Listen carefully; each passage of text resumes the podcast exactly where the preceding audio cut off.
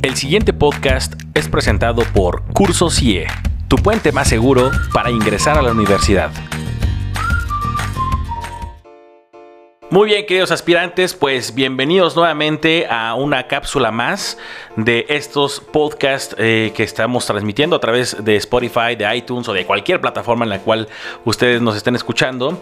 Eh, seguimos con la maestra Saile Marmolejo, que bueno, ya los que son fans de estos podcasts eh, seguramente están bien clavados con todos los episodios que hemos estado transmitiendo.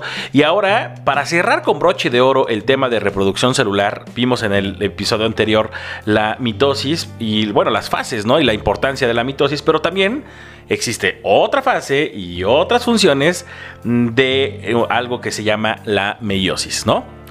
Sí, bueno, pues yo feliz otra vez de estar con ustedes. Y en efecto, hemos ido como en cadenita, ¿no? Ya vimos el ciclo celular, ya vimos la mitosis, todo padrísimo, hasta ahí clarísimo. Pero hoy vamos a platicar acerca de otro proceso que lleva mi célula que se llama meiosis, ¿no? Entonces, la meiosis lo primero que tenemos que saber es que es una secuencia de dos divisiones celulares. Es decir, es como una mitosis por dos. Ok. ¿no? Entonces, la meiosis va a entrar en una fase, es lo mismo que la mitosis casi, pero lo hace dos veces. Ok. Entonces, en esta primera división se le conoce como una fase reductora y en la segunda se le conoce como una división ecuacional. Eh, ¿Sabes qué sucede? Mira, la meiosis la realizan las células sexuales o gametos. Es decir, en una hembra va a ser óvulos o huevos y en los machos o en los hombres van a ser espermatozoides. Ok. Y entonces ahí viene como el primer término, ¿no? La unión de un óvulo con un espermatozoide se le va a conocer como fecundación. Eso es pregunta tipo UNAM, por cierto. ¿En serio? Sí, claro. La unión de un óvulo con un espermatozoide es la fecundación. Ese es el proceso tal cual, ¿no?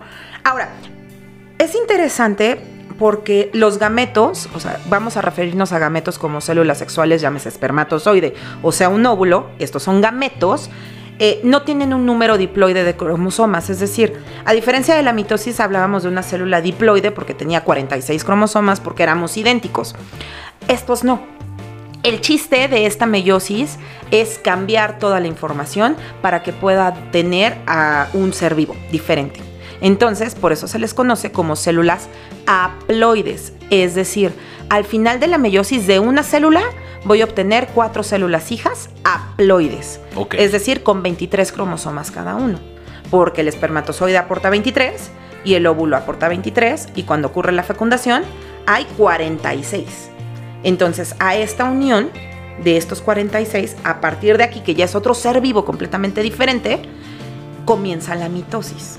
Pero antes de eso tuvo que haber una meiosis. Meiosis, claro. Exactamente. Ahora, eh, ¿cómo vamos a dividir la meiosis? Bueno, la meiosis se va a dividir en meiosis 1 y meiosis 2. Ay, bien difícil. ¿no? Entonces, la meiosis 1 va a tener igual, prometió van a telefonearme.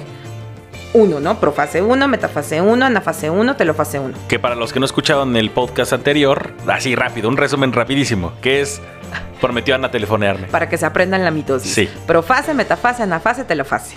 Tal cual. Tal cual. Entonces, la meiosis va a ser, prometió a telefonearme uno, y luego va a entrar en un periodo de, de espera y va a entrar a meiosis 2, que es prometió a telefonearme dos, digamos, reloaded. Ok. ¿no? Entonces, eso es lo que sucede. Ahora, ¿qué, qué- cuál es la principal característica de, de la meiosis? A diferencia de la mitosis, la meiosis, en la primer fase, que es profase 1, se va a dividir en diferentes subfases, que es el leptoteno, el cigoteno, el paquiteno y el diploteno. ¿Ok? Ahora, no es necesario que se sepan todo esto, o sea, yo se los estoy mencionando porque puede que vengan estas palabritas en su examen. Pero lo más importante es que ustedes sepan que hay algo llamado crossing over en esta fase de la profase 1. Específicamente lo hace en la subfase paquiteno, esa sí apréndansela. Ok. En el paquiteno ocurre algo llamado crossing over o recombinación genética. Retomo el tema. En el ciclo celular, recordemos que hay una fase donde se replica el material genético, ¿no? O sea, tengo una, un ADN y entonces hago otro ADN, digamos, hijo, con mi misma información genética. Hasta Ajá. aquí no hay tema. ¿Qué es lo que hablamos ¿No? en el episodio anterior? Que es la, la mitosis tal cual. O Claro. sea, tengo una sailecita, ¿no? Ah. Ahí. En el paquiteno ocurre la recombinación genética. Es decir, estos cromosomas que tienen todos estos genes empiezan a combinarse entre sí. Y entonces empieza a cambiar toda mi información genética. O sea, yo puedo, vamos a poner un ejemplo, ¿no? En mi información genética yo tengo mm, ojo café, cabello largo, eh, estatura alta, en uno. Pero cuando hacen la recombinación puede que en un cromosoma haya quedado el ojo café, en otro quedó mi cabello largo, eh, bueno, eso no es genético, ¿no? Pero vamos a suponerlo, y en otro quedó mi estatura, ¿no? Entonces, esta información ya quedó en tres cromosomas diferentes. Ya no soy yo. ¿Ok? Entonces, eso es lo que pasa con el ojo, con la estatura, con, con, todas las enfermedades que son hereditarias. Por eso es que muchas veces cuando vas al médico te preguntan, o sea, ¿quiénes de tu familia han tenido diabetes? ¿Quiénes son hipertensos? ¿No? ¿Quiénes han tenido obesidad? ¿Por qué? Porque es la información genética. Y puede que lo tengas o puede que no. No lo sabes, ¿no? Y tu papá tiene otra información genética también. Entonces, cuando se combinan, pues sale el ser nuevo. Ahora, en esta primera fase, que es el paquiteno, ocurre esta recombinación genética contigo mismo. ¿No? Se cambian eh, todo este material genético y entonces ya tengo cromosomas diferentes. Y vuelve a pasar lo mismo, ¿eh? O sea, entramos justamente a la metafase, que es cuando se alinean en el plano ecuatorial todos estos cromosomas ya recombinados, o sea, ya no es lo mismo. Y luego, ¿cuál sigue? La anafase, que es cuando se van a los polos, ¿ok? Eh, ocurre esta primer reducción del material genético, porque tengo 46 y 46, ¿ok? Y de aquí ya pasa justamente a la telofase. En esta telofase estos cromosomas se empiezan a desenrollar, aparece otra vez la membrana nuclear, desaparece el uso mitótico, lo que ya sabíamos, pero no entra en citocinesis, es decir, no se separa la célula, sino que están los cromosomas ahí en los, en, en los polos, casi estrangulada la célula, pero no se separan porque va a entrar en otra fase y va a ser meiosis 2. Entonces comienza la meiosis 2 automáticamente y empieza otra vez. Ahora, este periodo de tiempo entre la meiosis 1 y la meiosis 2 se le va a conocer como intercinesis. Este periodo de intercinesis es un espacio ausente realmente. No ocurre síntesis de DNA, es como parecida a la interfase, pero no es lo mismo porque no está creciendo, está en, digamos, como en punto muerto mi célula, ¿no?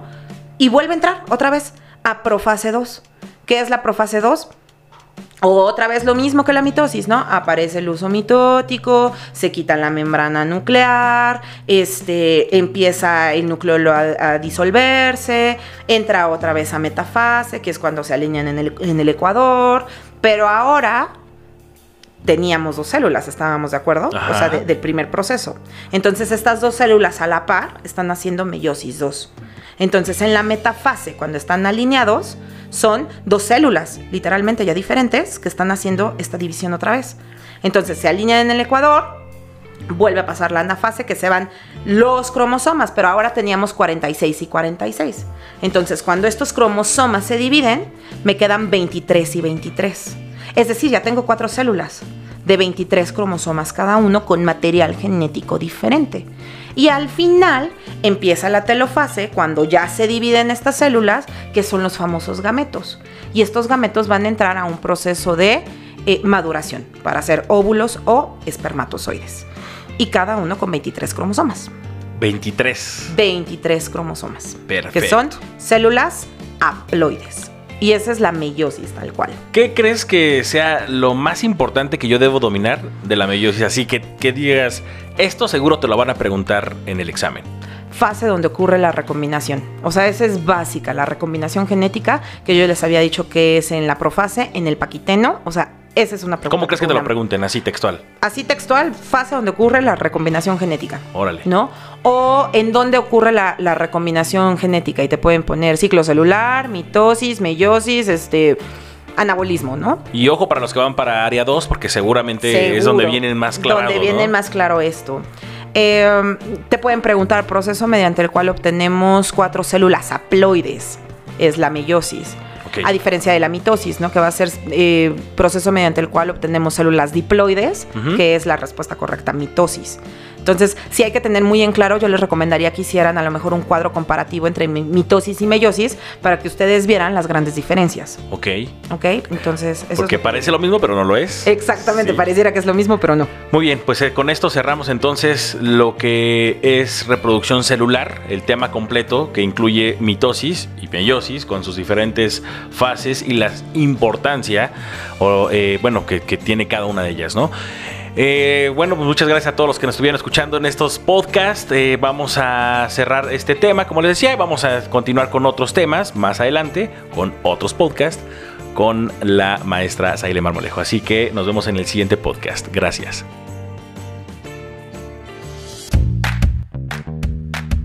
Curso CIE, tu puente más seguro para ingresar a la universidad.